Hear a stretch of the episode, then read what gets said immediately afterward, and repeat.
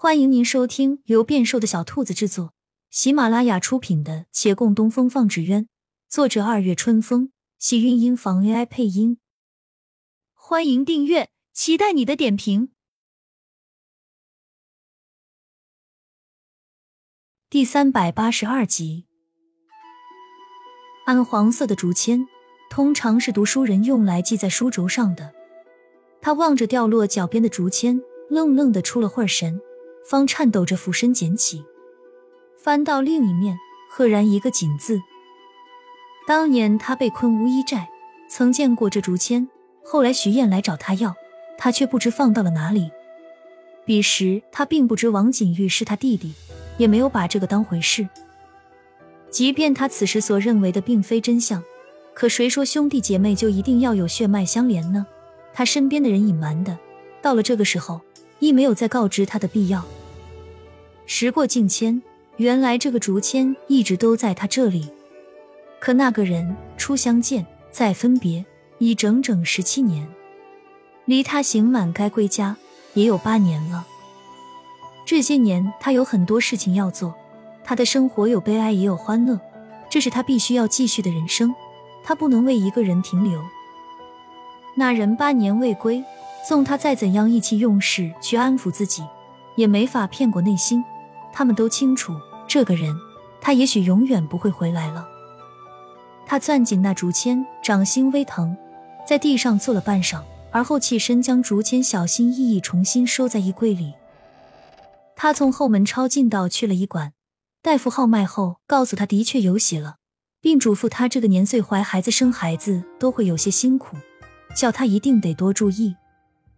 他先安了心，过了一会儿又提起了心。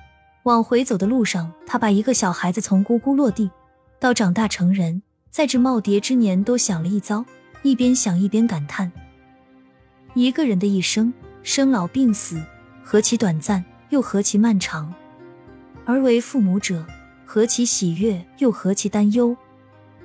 走回长青斋，见那门前有人争吵，又是孟寻。他在春风顾家还没吵够吗？怎地回家还跟人吵呢？他快步走过去，但见孟寻正朝着一披着蓝缕长衣的人喊：“你有话说话，不要一直动手好不？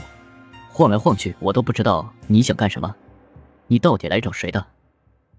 那身影佝偻，晃动的手臂瘦如柴，头发结成了一块一块，沾满了草絮。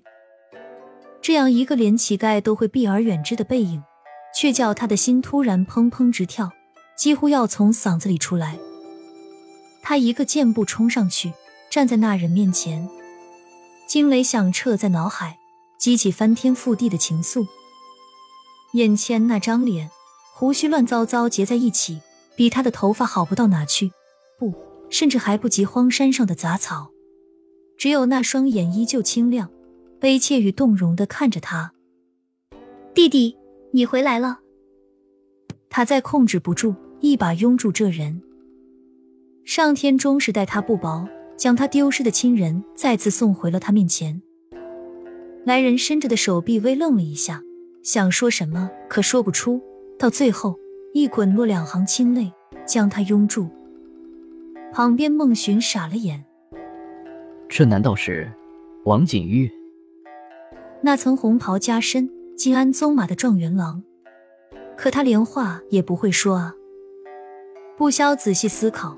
也知他这些年的处境，便是外人，亦无端叫人心疼，更遑论那将他当亲人的人了。他静看两人相拥，任来往路人投来异样眼光，直到洛长青腹中些许不适，方松开了他。二人扶他进屋坐下，孟寻忧心道：“哪里不舒服？我去请大夫。”我已看过大夫，没有不舒服，只是有孕了。孟寻的脚步飒然定住，怔怔回头看他。过了一会儿，他又往外跑去。我说了，不用请大夫啊。不请大夫，我去找大师哥。不着急，等他回来。那不行，我已知道此事，却不告诉他，他会揍我的。果不其然，月兰一听，立即欣喜往回赶。两人回时，王景玉在洗漱。亲人回归，又有新生命将降临，这是喜上加喜的事情。可离别的时间太长，那喜悦中总难免掺杂着悲切。再想及，若是将来孩子也与他一样离家一别数年，那他又该如何再挨过去？月兰攥着他的手，俯身劝他：“这就像咱们的纸鸢，不管飞多高多远，都有一线相牵。他们不会忘记自己的故里，顺着这条线离去的人，有一天一定会找到回家的路。这里不算是他们的故里，也不是王景玉的故里。”可有亲人在的地方就是家乡。王景玉知晓自己不是骆长青的弟弟，可当年何小飞寻到他的时候，曾说过他一直在等他，他便决定来与他见上一面。待他一番洗漱整理出来之后，孟寻抬眼看去，中叹服：或许比起小峰，这人更担得起“风华”二字吧。他又有些心伤，微叹了口气。他们还有很多话要说，奈何王景玉说不出来，他只能在纸上写。刑满后为照看一位朋友，没有出来。什么朋友？竟叫你甘愿再多受八年苦？生死之交，莫说八年，一生亦无悔。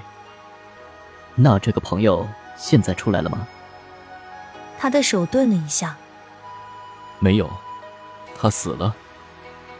几人一怔，那个曾经在何小飞面前替他打抱不平的小哥，他最终没能挺过获得自由身的时候。